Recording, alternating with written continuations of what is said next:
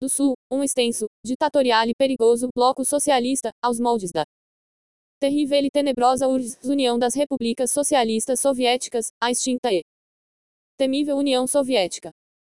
Capítulo 19 Difícil falar em conspiração comunista e esquecer de mencionar ou pelo menos citar a a Agência Comunista de Inteligência Russa, de acordo com livros e documentos como O Vril e a Verdade Sufocada, este último escrito pelo General Brilhante Ustra, esteve presente e atuante no Brasil nos anos 60. Influenciando, infiltrando e treinando militantes e militontos esquerdistas e subversivos. Seu objetivo e modus operandi constituem subverter, através de idiotas úteis transformados em massa de manobra, a ordem quebrar a unidade nacional, para enfraquecer e destruir por dentro suas nações inimigas. Para isso utilizam a massa de manobra para espalhar a desordem e o caos. Capítulo 20 MUST, Cult Sindicatos.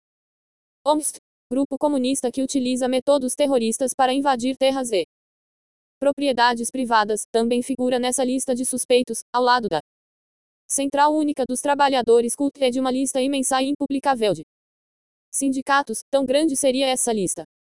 Lideranças tanto do MST como João Pedro Stedley como da CUT dos sindicatos, já ameaçaram por diversas vezes a segurança nacional.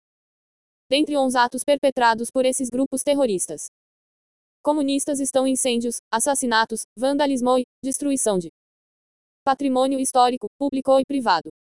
Até trens já tentaram descarrilar aqui. No Brasil em seus atos promovidos de sabotagem.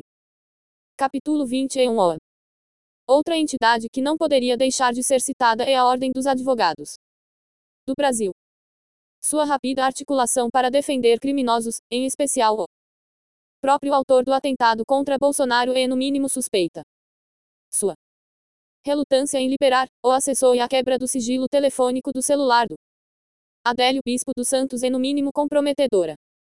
Os advogados do Adélio sabem quem foi ou quem foram os mandantes estão sendo no mínimo coniventes ou cúmplices desse abominável ato criminoso. Capítulo 22 Rede Globo.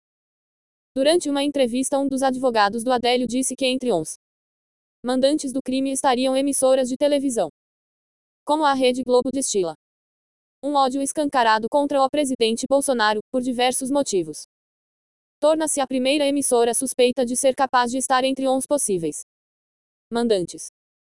Dentre os motivos estão o combate do atual governo contra a corrupção ou a subversão, além da sede pelo poder.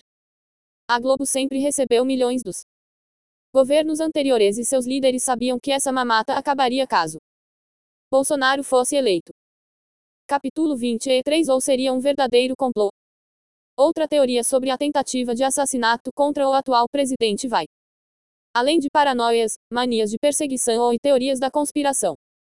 Será que Bolsonaro foi vítima e continua sendo vítima de um verdadeiro complô? Estariam boa parte dos citados nesse pequeno livro envolvidos numa verdadeira conspiração para tirar a vida de nosso presidente? Quem financiou as viagens do Adélio? A quem interessava ou ainda interessa a morte de Bolsonaro? Quais seriam os motivos? Quem construiu a narrativa de que Adélio sofre de distúrbios mentais? É a mais inquietante de todas as indagações. Quem mandou tentar matar Bolsonaro?